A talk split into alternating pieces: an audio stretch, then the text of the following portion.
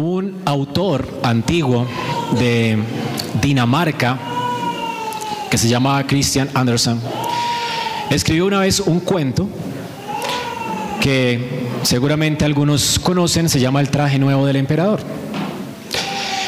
Dice que antiguamente vivía un rey que se procuraba mucho, mucho vestuario. Y un día dos charlatanes le dijeron que podían fabricar la tela más suave y delicada que existía, añadiéndole a la tela la capacidad de ser invisible para los estúpidos o incapaces de ejercer su cargo. Por supuesto que tal prenda no existía. Ellos pretendían quedarse con los materiales y el dinero que solicitaban para su confección. Así que el emperador, que se sentía inseguro de su capacidad de mando, él mandó a dos hombres de confianza para que lo valoraran primero, las prendas de vestir. Inmediatamente ambos comenzaron a, lavar estas prendas porque no querían eh, demostrar la supuesta incapacidad que tenían ellos para ejercer su cargo. Así toda la ciudad estaba ansiosa por ver la prenda para demostrar cuáles eran los verdaderos estúpidos. El emperador entonces un día se vistió con su prenda inventada, con la ayuda de los estafadores, y salió a mostrarla a la ciudad.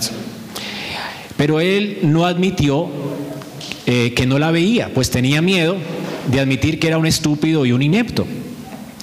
Todas las personas, a pesar de que no veían nada, comenzaron a lavar el traje. ¡Wow! ¡Qué hermoso! ¡Qué hermoso! Porque no nadie quería demostrar su incapacidad o su poca inteligencia. Hasta que un niño, en medio de la multitud, gritó, el emperador está desnudo. Las personas entonces comenzaron a murmurar lo que el niño decía y el emperador escuchando se dio cuenta de que era verdad, pero avergonzado disimuló hasta terminar su procesión, su caminata. Y esto es lo que tenemos en nuestro texto el día de hoy. Recordemos que el interés de Juan es que creamos. Y no podríamos creer si primero no podemos creer en Cristo como nuestro Salvador si no reconocemos en primer lugar nuestra desnudez. Somos una vergüenza. Y por eso necesitamos un Salvador. Y Jesucristo en esta historia que acabamos de leer, en este debate que tiene con los fariseos, pues es como si fuese ese niño que nos dice la verdad. Están desnudos, una verdad que nadie quiere admitir. Nadie quiere admitir porque pensaría que la religión, eso del cristianismo es para tontos, para viejitos, para gente que no tiene educación. Y a mucha gente le cuesta admitir su desnudez. Somos como este emperador desnudo. Pero el Señor como ese niño inocente, nos quiere hacer ver nuestra desnudez. Y esto es lo que eh, el texto, de lo que el texto habla en esta mañana. Si queremos ser libres, tenemos que primero darnos cuenta de nuestra desnudez, de la vergüenza que cargamos, de la culpa, de nuestra necesidad de un Salvador, de, manera que podamos entonces acudir a Él en arrepentimiento y fe. Vemos primero algo está fallando por ahí. Qué pena, hermanas. Recordemos que el contexto de lo que estamos viendo en esta mañana. ¿De qué se trata esta, para, esta palabra? El contexto, el Señor había hablado en la fiesta de los tabernáculos un día después de que Él era la luz del mundo, ¿recuerdan? Esto está en el versículo 12. Luego, después de que él dijo, yo soy la luz del mundo, fue acusado de mentiroso por los fariseos. Noten lo que dice el versículo 13. Entonces los fariseos le dijeron, tú das testimonio acerca de ti mismo, tu testimonio no es verdadero. Así que en el contexto, ¿con quién está hablando Jesús? Con los fariseos. Los fariseos comenzaron a refutar cada palabra que Jesús decía mientras enseñaba a sus discípulos en esta fiesta. Ellos no querían creer, una y otra vez lo rechazan, primero lo acusan de farsante. Sin embargo, el Señor pacientemente les responde y Él les habla acerca de por qué Él es la luz del mundo. Él les dice de dónde Él ha venido, porque es que ellos no pueden conocerlo, porque es que Él es Dios. Él vino a mostrarnos quién es verdaderamente el Dios que nos creó y también vino a mostrarnos lo que significa servir a Dios como verdadero hombre. Así que Él vino del Padre, Él fue enviado de Dios sin embargo, estas personas se burlan de él. Y tenemos que en el versículo 19 dice, ¿dónde está tu padre? Y se burlan de él. Así que no solamente le toman por mentiroso, sino que hacen burla de él, estos fariseos. Y entonces el Señor les hace saber pacientemente que aunque ellos no le conocen, definitivamente ellos saben a qué se refiere Él. Ellos no tienen que hacerse los tontos. Ellos entonces están haciendo el papel de la fábula que acabamos de leer ahora.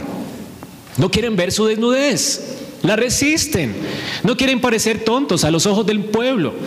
Los fariseos entonces insisten en su dureza de corazón. El Señor luego entonces les dice, que si ellos no creen que Él es, que yo soy, moriréis en vuestros pecados. Y se burlan también. Y en el versículo 25 dice, ¿tú quién, quién te crees que eres? Yo soy, ¿quién eres? Ellos entonces no entienden lo que Él está hablando. Versículo 27, no entendieron que les hablaba también del Padre que Él había enviado al mundo. Él es el yo soy, el Hijo eterno del Padre. Así que ellos no creían, no querían creer, rechazaban a Cristo una y otra vez. Sin embargo, mientras Jesús hacía su defensa, dice el versículo 30, que hablando estas cosas muchos creyeron en él.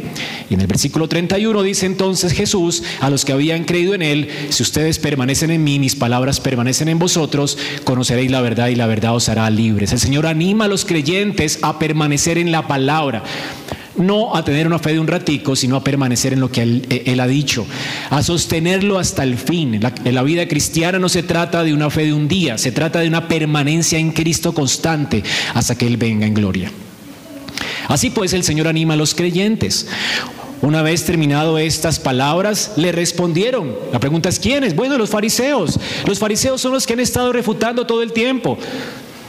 Ahora no pueden ser los creyentes, por supuesto, porque vemos aquí que pues después de que alguien cree y ha sido salvado por Dios va a permanecer y el Señor nos anima a permanecer. Sin embargo, estas personas, esos fariseos siguen tomando resistencia contra Jesús. En el contexto entonces tenemos que son los fariseos los que siguen hablando. Y aquí entonces, a causa de las palabras de Cristo, se arma un debate. ¿Ustedes han escuchado alguna vez un debate? Cuando son saludables los debates y ambos personas son intelectuales, se guardan de las emociones y de los golpes, los debates suelen ser muy instructivos. Y realmente este debate es muy instructivo. El Señor guarda la calma, la compostura, resiste la ofensa hasta el final. Y nos enseña muchas cosas en este debate. De hecho, Él gana el debate. Y a causa de que los fariseos lo pierden, ellos emocionales, ¿verdad? Insultan al Señor y terminan a los golpes. Quieren apedrearlo al final. Cuando alguien no gana un debate, normalmente se vuelve emocional.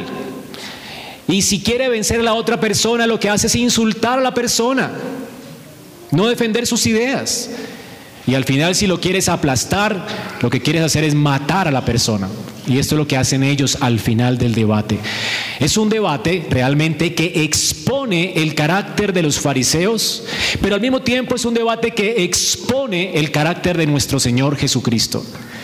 Además de exponer el carácter de Cristo, es un debate del cual aprendemos lo que implica la libertad que Él quiere dar a los hombres.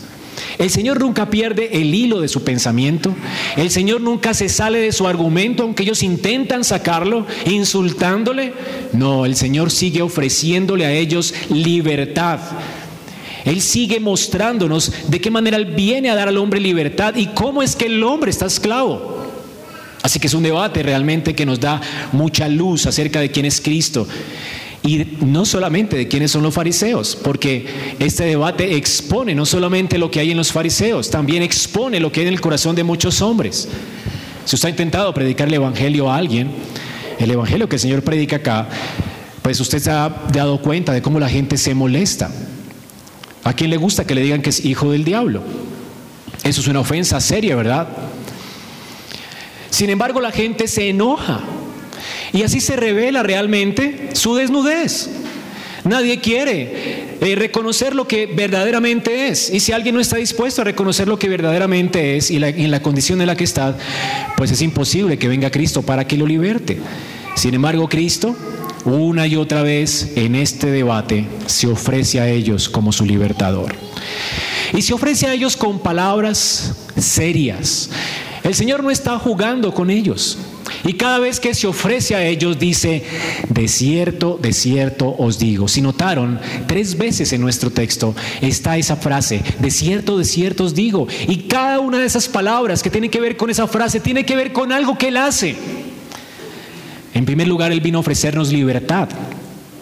¿Y de qué clase de libertad? Y él explica del pecado y de Satanás. Él vino a ofrecernos libertad de la muerte. De cierto, de cierto, os digo, versículo 51. El que guarda mi palabra nunca verá la muerte. Esto es serio. Ese desierto, de cierto os digo, es algo serio. El Señor está hablando en serio. Él vino a ofrecernos libertad del pecado, de Satanás y de la muerte. Aquí están nuestros tres grandes problemas. Pero no te quiero hablar de los problemas en los que estás, te quiero hablar de lo que el Señor ofrece en esta mañana y por eso esos serán mis tres puntos. ¿Qué vino a ofrecernos el Señor? Libertad del pecado, libertad de Satanás y libertad de la muerte. Obviamente, este debate acalorado surgió porque ellos no querían aceptar que necesitaban ser libres de estas cosas, ¿verdad? Ninguno de los fariseos pensaba que era esclavo. Noten lo que dice las palabras del versículo 33. Linaje de Abraham somos. Y jamás hemos sido esclavos de nadie. ¿Cómo dices tú? Seréis libres. La pregunta es, ¿libres de qué? ¿De qué nos estás hablando? Recordemos que los fariseos eran la secta judía más celosa de la ley de Moisés.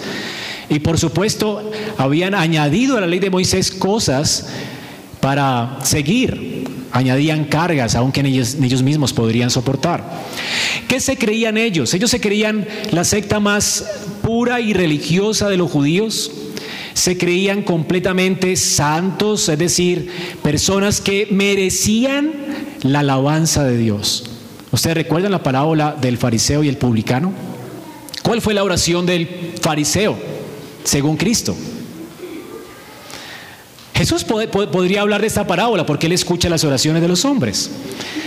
¿Y qué escuchaba en las oraciones Jesús en los fariseos? ¿Cómo oraban ellos? Señor, te doy gracias porque no soy como el resto de los hombres soy hermoso, bello, hago todo lo que tú dices, soy tan fiel a ti, Señor, yo merezco el cielo y te doy gracias por alabarme a mí.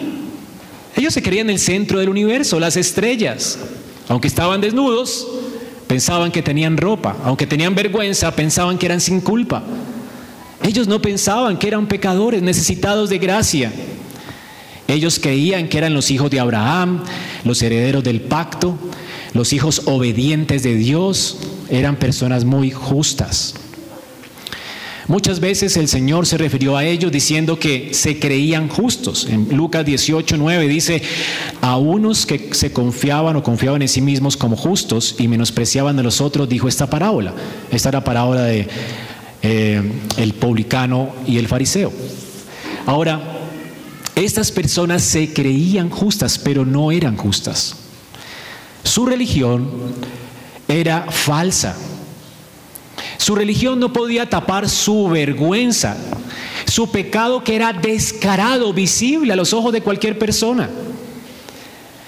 Hermanos, en los diálogos de Tifón, un libro escrito del siglo II, Justino Mártir escribió acerca de lo que los judíos pensaban sobre ellos mismos.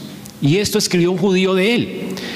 Los que somos simientes de Abraham según la carne, en todo caso, incluso si somos pecadores incrédulos o desobedientes a Dios, compartimos el reino eterno. ¿Notan? No importa si alguien vive como un impío. Si tú eres familia de Abraham, has conseguido un boleto al cielo. ¿No es parecido a la doctrina del cristiano carnal de nuestros días? Si tú has hecho una oración de fe, has conseguido tu boleto al reino. No es igual a lo que los católicos romanos, una secta terrible, afirma. Si tú te bautizaste de infante, entonces tienes un boleto asegurado al cielo. Hermanos, no somos salvos por venir de una familia noble. No somos salvos por un determinado rito. Esto es lo que dice el texto aquí. El Señor quiere mostrar la desnudez de ellos, su vergüenza. Ellos no son hijos de Dios por estas cosas. Y de hecho son hijos del diablo. Son esclavos al pecado. Ellos no son herederos del reino. Así que cuando el Señor dice seréis libres, Él está hablando en serio. Ellos se indignan. Jamás hemos sido esclavos de nadie. El Señor en, Primera de Pedro 2.21, quisiera que lo lean, abran sus Biblias allí, porque lo que quiero que podamos aprender del carácter de Cristo en este debate. Él les va a mostrar realmente la realidad en la que ellos viven, la respuesta de ellos hacia Él va a ser completamente injusta, horrible, incuriosa y lo van a querer matar. Sin embargo, usted puede preguntarse en esta mañana, ¿qué podría yo aprender aquí? ¿Qué es lo que tengo que yo obedecer aquí si soy creyente verdadero? Bueno, yo reconozco mis pecados, me he arrepentido, he puesto mi confianza en Cristo.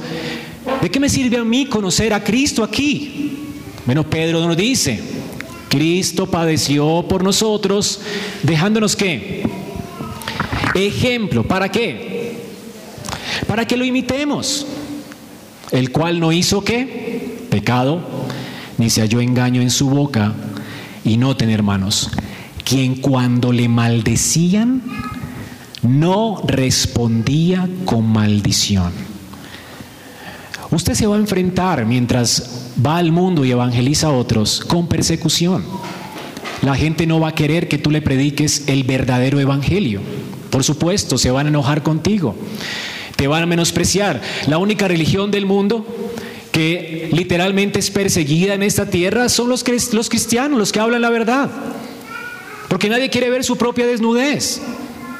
Todos quieren a un Dios que los ame y que tenga planes y propósitos maravillosos para su vida, ¿verdad? Pero Cristo no vino a salvarnos para darnos un propósito. Él vino a salvarnos para que fuéramos salvos de la ira de Dios.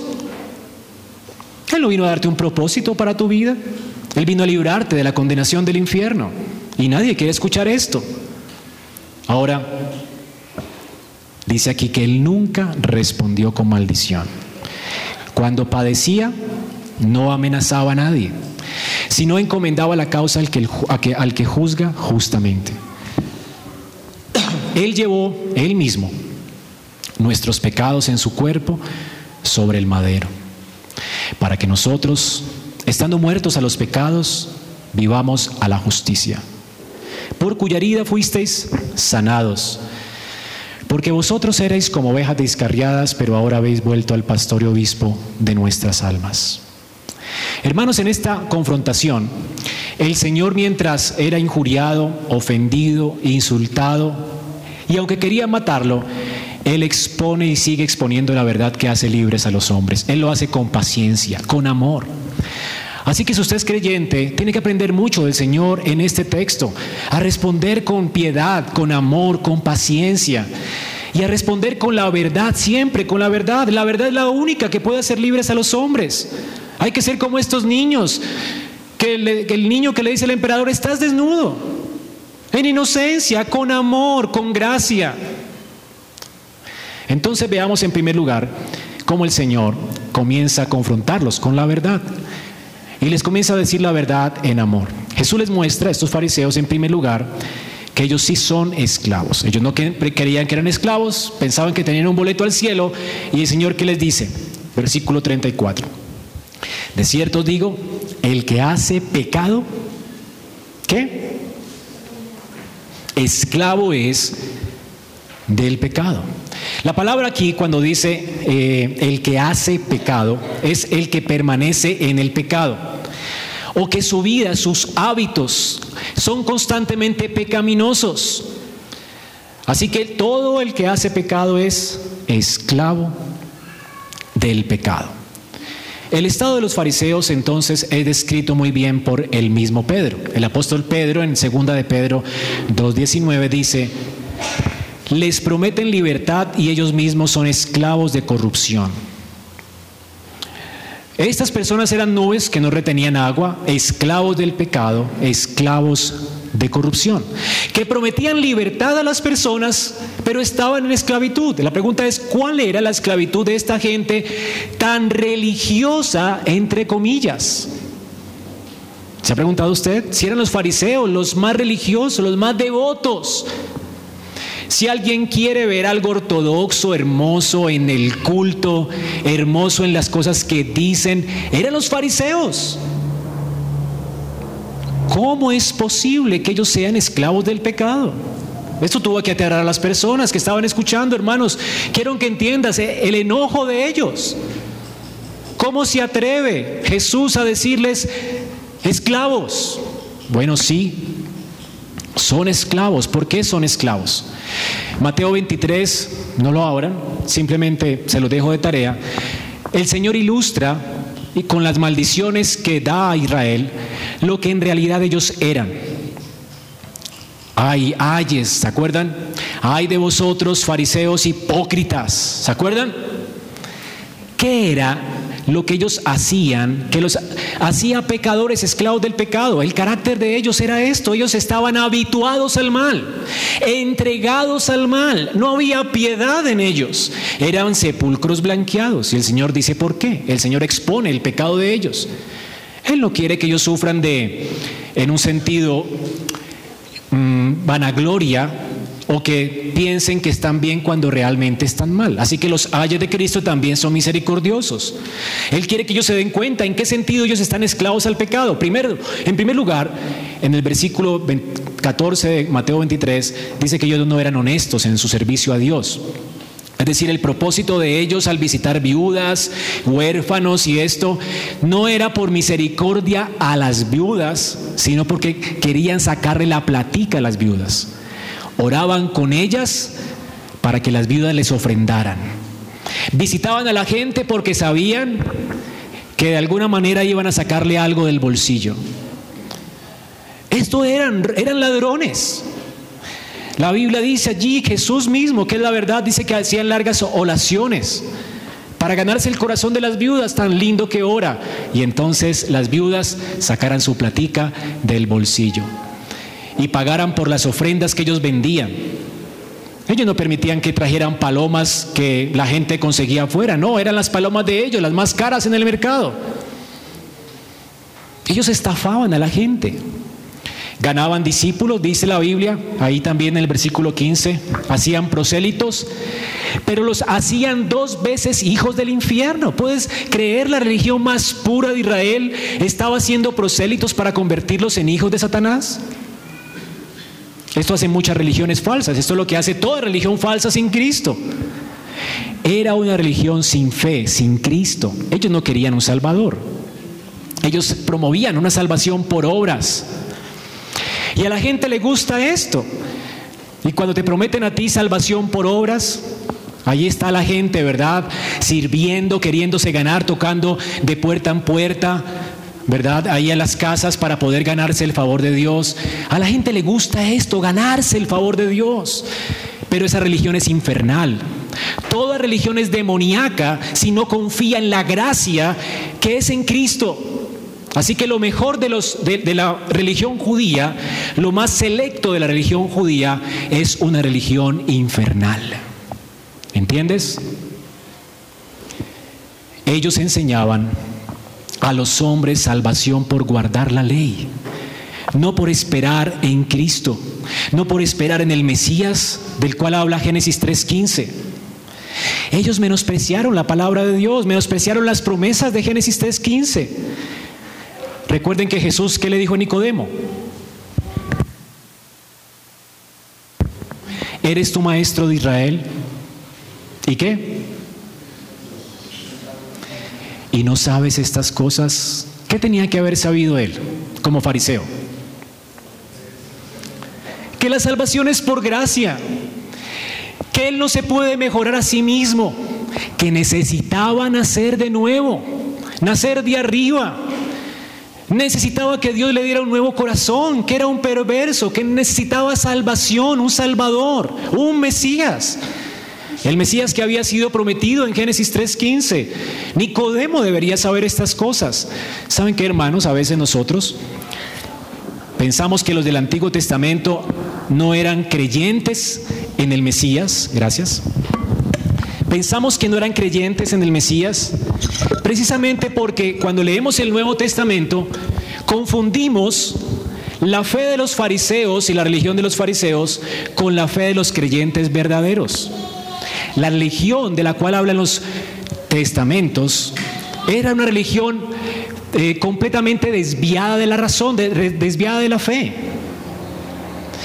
Sin embargo, dentro de ellos habían verdaderos creyentes, como Simeón, ¿se acuerdan? ¿Cómo recibió Simeón cuando Jesús vino al mundo y le circuncidó?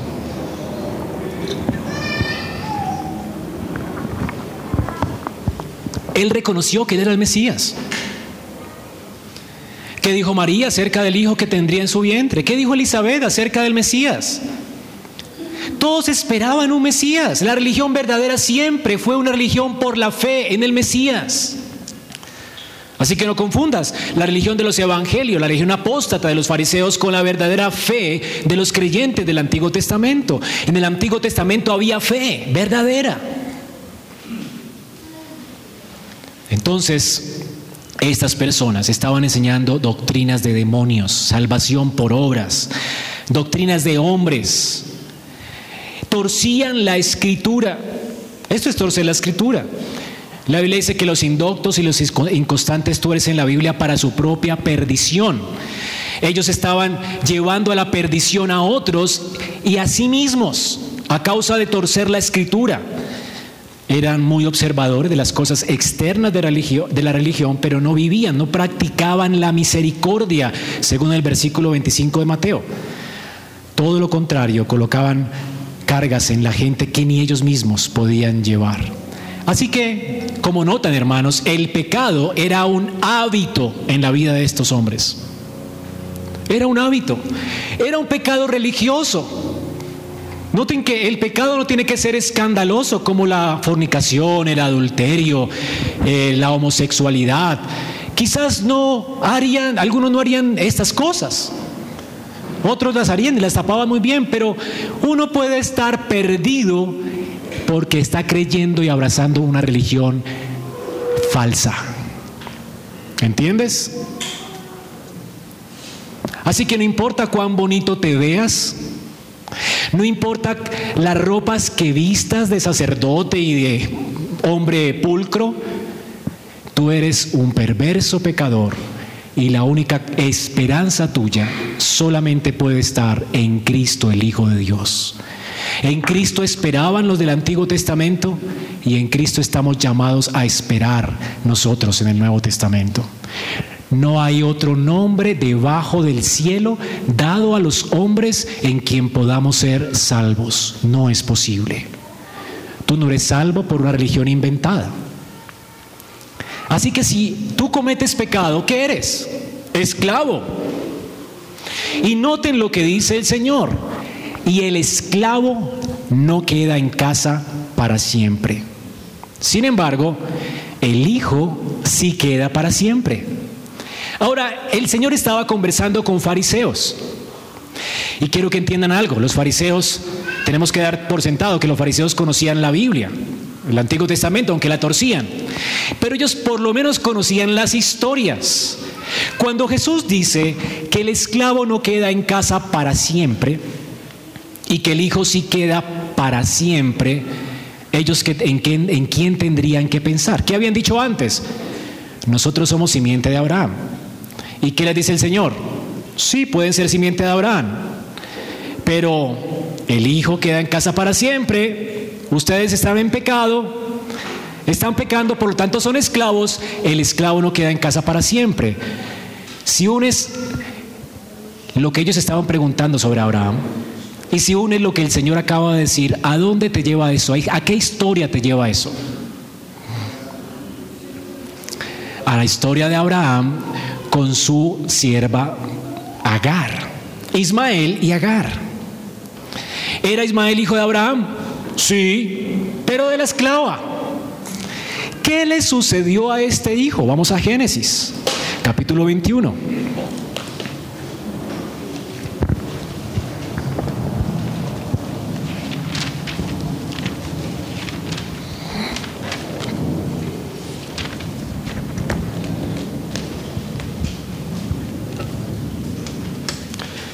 Recordemos que Dios le había prometido a Abraham un hijo en el contexto. ¿Se acuerdan? Así que Abraham era, era pues ya un hombre viejo y su esposa era estéril, su esposa Sara eran estériles. A causa de la esterilidad de Sara, Abraham creyó que Dios le iba a dar un hijo. Sin embargo, Sara lo quiere a como de lugar.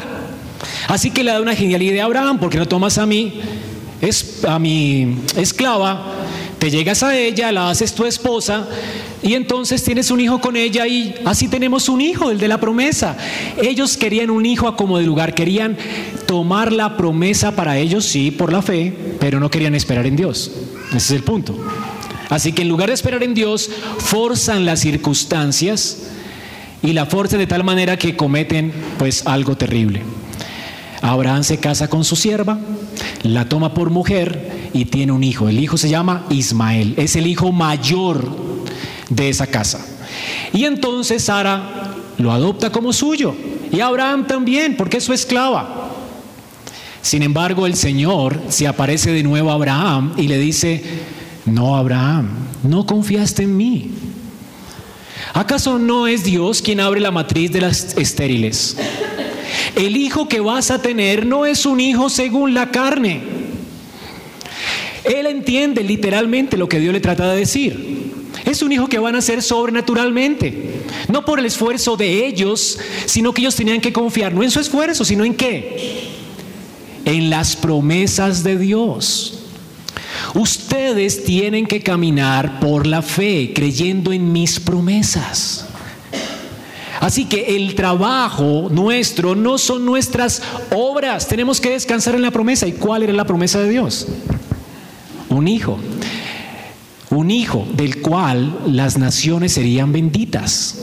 Y esto nos lleva a Génesis 3.15, ¿recuerdan? Así que Abraham, la información que Abraham tenía era que de la simiente de una mujer iba a venir un salvador para los, para los hombres. Esa es la información que Adán tenía y que también Abraham tenía. Así que Abraham entiende que ese hijo va a nacer sobrenaturalmente y que él puede descansar en las promesas de Dios y que efectivamente Sara le dará a luz un hijo. Sin embargo, Sara se ríe, ¿se acuerdan? Ahora, ¿quién está dialogando? Que esto nos va a servir para el sermón dentro de ocho días con Abraham mientras le cuenta estas cosas. ¿Quién? El ángel de Jehová. ¿Y quién es el ángel de Jehová? Jesús, preencarnado. Y Jesús dice, Abraham me conoció, Abraham vio mi día y se gozó. Abraham sabía y conocía a Cristo y lo recibió en su casa. Y amó a Cristo y conversó con él. Hizo banquete para tener comunión con él. ¿No es increíble? Y recibió la promesa. Sin embargo, su esposa se ríe, ¿verdad? Y por eso le ponen Jacob, risa. Ahora, después, perdón, Isaac, perdón, risa. Después el Señor, efectivamente un año después, ella queda en embarazo y siendo ella estéril, el Señor abre su matriz y tiene un hijo de Abraham. Abraham recibe este hijo con regocijo.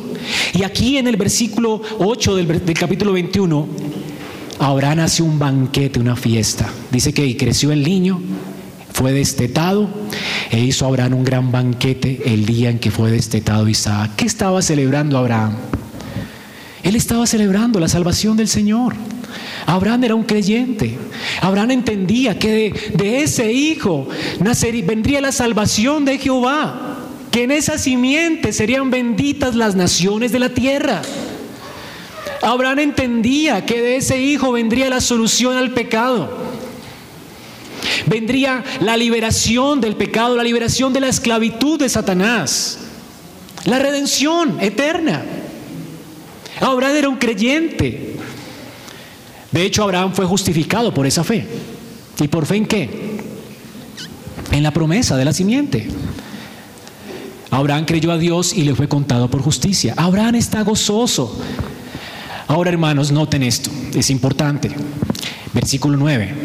vio Sara que el hijo de Agar, la egipcia, la esclava, aclara, ¿no? El cual está, esta le, le había dado a luz a Abraham, se burlaba de su hijo Isaac. ¿Qué están haciendo los fariseos con Jesús?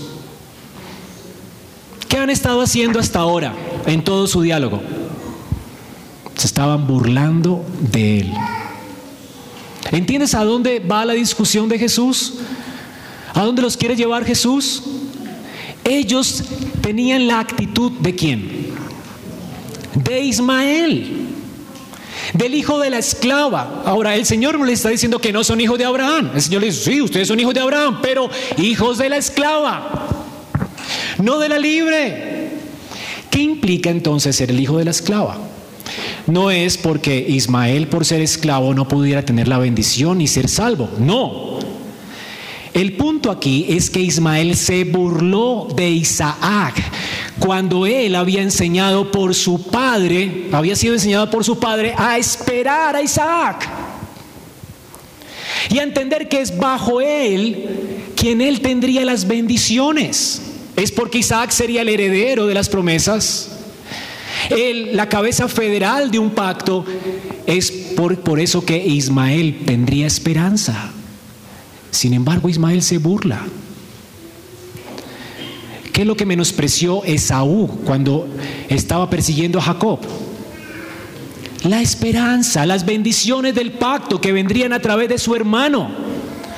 Otra vez, un hermano mayor menospreciando al hermano menor.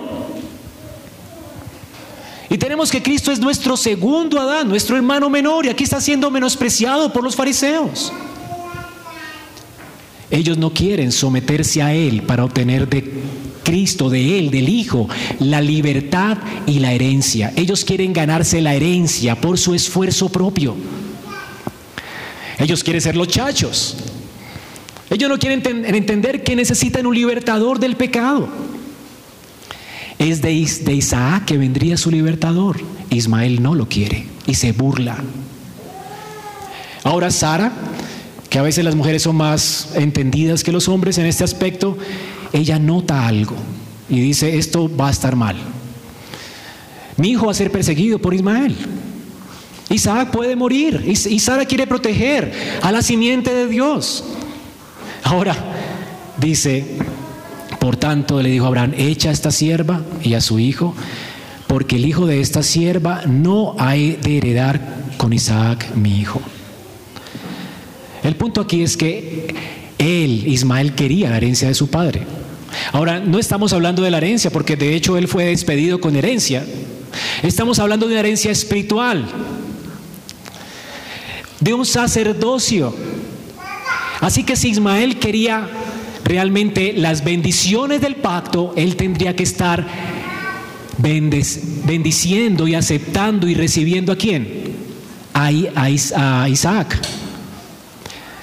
Ahora, ¿cómo eran los gentiles salvos en el Antiguo Testamento? Tenían que someterse al primogénito de Dios. ¿Quién era el primogénito de Dios? Israel. Era a través de Israel que Dios había prometido bendiciones. ¿Qué dijo esta, eh, señora eh, Ruth a Noemí? Tu pueblo será mi pueblo, una gentil, y tu Dios será mi Dios. ¿Y cómo responde Noemí a Ruth? Bendito sea el Señor, que te ha dado esa voluntad. Y la alaba porque ella se ha refugiado en el Dios de Israel. ¿Y cómo es que ella se ha refugiado en el Dios de Israel? bendiciendo a los judíos, sometiéndose a los judíos, alabando al Dios de los judíos, esperando en las promesas de los judíos. ¿Y se convierte en quién? En la mamá de la simiente prometida. ¿No es increíble esto? Hermanos, la única manera en que alguien puede ser liberado del pecado y recibir de Dios herencia es recibiendo a Cristo, no rechazándolo. No hay otra opción. Estos fariseos estaban rechazando, burlándose del Mesías. Sin embargo, Juan 1 nos recuerda, más a los que le recibieron, A los que creen en su nombre les dio potestad de ser hechos hijos de Dios. ¿Cómo es que tú te conviertes en hijo y heredero? Recibiendo a Cristo. Sin Cristo no hay herencia. Sin Cristo no puedes ser hijo de Dios. No hay otra opción. Cuando la Biblia habla de hijos de Dios no se refiere a todo el mundo, se refiere a los hijos que se han refugiado en el Dios de Abraham, que han descansado en las promesas que Dios hizo a Abraham, de que en su simiente serían benditas las naciones de la tierra. Los fariseos pues estaban menospreciando al Señor. Ellos entonces eran esclavos del pecado y por lo tanto eran hijos de Abraham, sí, pero hijos de quién? De la esclava. El carácter que estaban demostrando era el carácter de Ismael. El carácter de aquel que se burla del heredero. El carácter de Caín, que quiere matar a su hermano. El carácter de Esaú, que quiere matar a su hermano menor. El carácter de Saúl, que persigue y quiere matar a David. ¿No es este el carácter de la simiente de Satanás? Todo el que rechaza a Cristo está sin esperanza en este mundo. Y es simiente de Satanás, hijo de Satanás, esclavo al pecado. Sin embargo, el Señor se ofrece a ellos en el versículo 36 y dice, así que, así que, es decir, por lo que les he dicho, porque ustedes son esclavos, la única esperanza de ustedes cuál es? El Hijo los liberte. Si el Hijo os hace libres, seréis realmente libres. Hermanos, Jesús se está presentando como quien. Él les dice que yo soy un hijo de la esclava y Él es el hijo que se queda en casa para siempre. Jesús está diciendo que Él es el verdadero hijo de Abraham. Él es la simiente, la simiente de Abraham, hijo de Jacob. De Él fluyen las bendiciones de Dios para las naciones. Todo aquel que quiere ser libre del pecado debe venir y esconderse en el Hijo de Dios. El Hijo de Dios, dice el Señor aquí, Él es el que ha visto y ha oído al Padre desde la eternidad. Es el Hijo que Dios prometió proveer para nuestra necesidad, nuestro pecado. Él es el que vino según la promesa de Génesis 3:15. Él vino a golpear a Satanás en la cabeza, pero también vino a recibir una, vida, una herida de muerte en el calcañar para justificarnos de nuestros pecados y así ofrecer perdón y vida nueva y quitar la culpa y la condenación. El Evangelio, la libertad que el Evangelio ofrece es una libertad justa.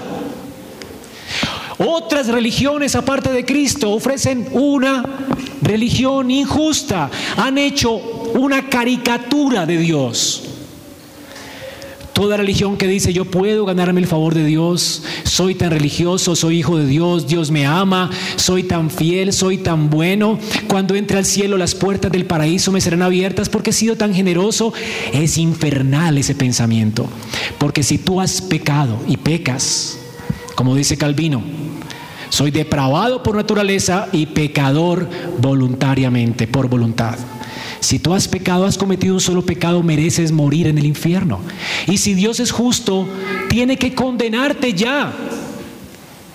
Así que toda religión justa solamente tiene a Cristo como soberano y Señor, ya que es Cristo quien perfectamente guardó la ley de Dios y Cristo quien fue a una cruz a hacer expiación a causa de nuestros pecados, para que así la paz y la justicia estuvieran juntas. No hay paz con Dios sin justicia. Y Cristo es nuestra justicia. Él fue el justo y Él es el que justifica. Cuando Él murió en una cruz, llevó todo el castigo que tú merecías. Y cuando Él vivió una vida completa y enteramente de obediencia a Dios, Él obedeció lo que nosotros no obedecimos. Así que por su obediencia Él ganó todas las bendiciones del pacto y por su muerte en la cruz las hizo merecer, las hizo que las mereciéramos nosotros por la fe en Él. Por eso es que tú no tienes salvación sin Cristo. No hay salvación del pecado sin Él. El Señor aquí está diciendo, la única manera en que ustedes pueden ser liberados del pecado es que yo los haga libres. ¿Notan la misericordia del Señor? Esos hombres le están rechazando, se están burlando. Y Él dice, a menos que pongan su confianza en mí. El único hijo que queda en casa, el obediente, el que conoce al Padre, de quien el Padre tiene complacencia, el que entregará su vida porque ha estado para siempre con Dios, tomó forma de hombre, la muerte no lo puede retener porque es Dios con nosotros.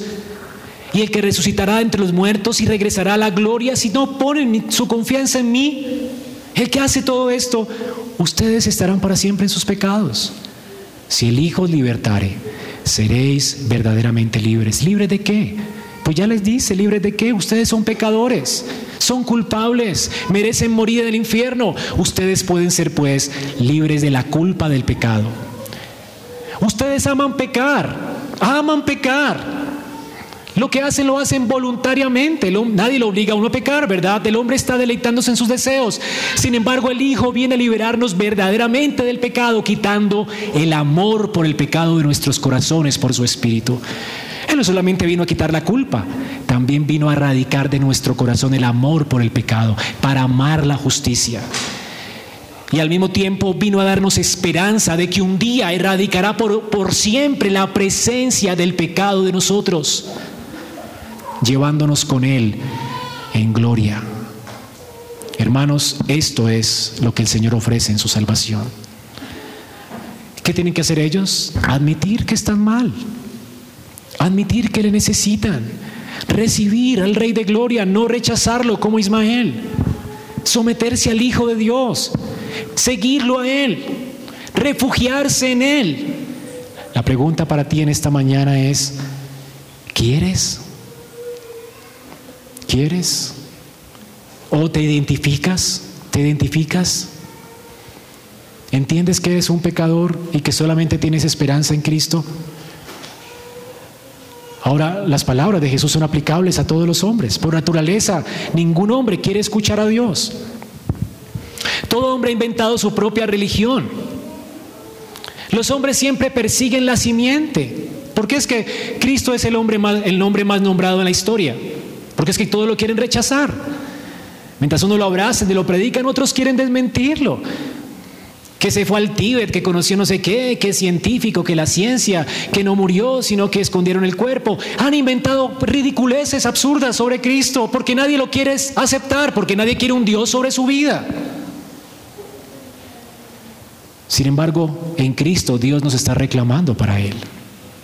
Y Él quiere salvar. Él quiere que dejes de dar cosas hoy contra el aguijón. Quiere que deje de perseguirle a Él. Y Él demuestra su amor para con nosotros muriendo, entregándose a sí mismo, para que la relación que tenemos con Dios sea restaurada, para hacer justicia. Así que hermanos, para terminar, si el Hijo os libertare, seréis verdaderamente libres. Solo Él puede cambiar tus afectos hacia el pecado para aborrecer el pecado y amar la justicia. Solo Él puede cambiar nuestra voluntad para querer descansar en las promesas de Dios y venir a buscar refugio en Él. Solamente Él puede cambiar nuestra mente para permanecer en la palabra de manera que podamos tener frutos dignos de obediencia. Solamente Él puede cambiar nuestras emociones dañadas por el pecado para que le adoremos verdaderamente no para ofrecerle una adoración hipócrita, sentimental, emocional, que no tiene nada que ver con Dios. Dios quiere también afectar tus emociones para que sientas correctamente, le ames correctamente. Y amarlo correctamente es vivir y servirle a Él, vivir en obediencia a Él, vivir para Él. Al inicio pues de este debate, se revela entonces, vimos hoy el inicio nomás, De ocho días veremos eh, otra parte del debate. Pero lo que vimos hoy es que Él vino a, liberar, a liberarnos de qué? Del pecado. Vino a darnos libertad del pecado. Dentro de ocho días veremos que Él vino a darnos libertad de Satanás. Pero vete con esto en mente. al inicio del debate, se revela la misericordia infinita de nuestro Señor. Que a pesar de que ellos no querían ver su pecado, a pesar de que ellos querían rechazarle y se burlaban de él, el Señor misericordiosamente se ofrece a ellos como aquel que es el hijo, el hijo menor nuestro, pero el Hijo de Dios eterno, quien vino a morir por nosotros y Él se ofrece para liberarlos de la esclavitud. Hermano, esta es la actitud que tú debes tener para con los de afuera. No importa que se burlen de ti, muéstrales la esclavitud de su pecado. Las personas a, las a quienes les hablamos del Evangelio, son personas que permanecen en el pecado, viven en un mundo de mentiras. Y puede ser que el pecado no sea evidente, pero puede ser un pecado religioso, abrazar una falsa fe, abrazar una falsa esperanza centrada en un bautismo, en que pertenecen a una iglesia, o que son de determinada denominación, o porque son los bautistas reformados o los presbiterianos reformados, más recontrarreformados del mundo, pero aún permanecen en sus pecados. Porque la gente quiere a Dios y sus promesas, pero quieren las promesas, pero no quieren obedecerle. Y se están mintiendo a sí mismos. El hecho de que ellos estén permaneciendo en el pecado está simplemente revelando que no son hijos de Dios, son hijos de la esclava y necesitan libertad. Hermano, muéstrales. Y si están en medio de ustedes, muéstrenles. El que permanece en el pecado es esclavo del pecado. No hay esperanza si permaneces en el pecado. Solo hay esperanza para que permanece en su palabra. Y el discípulo verdadero es el que permanece en mi palabra, es verdaderamente mi discípulo. Ese es el indicativo. Y conoceréis la verdad y la verdad os hará libres. Solo hay esperanza confiando en Dios y en sus promesas. Solo hay esperanza en Cristo. ¿Puedes creerlo? Así que anímate hermano y predica estas verdades. Vamos a orar al Señor. Esperamos que este mensaje haya sido edificante para tu vida. Si deseas este y otros mensajes, visita nuestra página en internet iglesiaraa.org. Este es un recurso producido para la Iglesia Cristiana Bíblica Raha.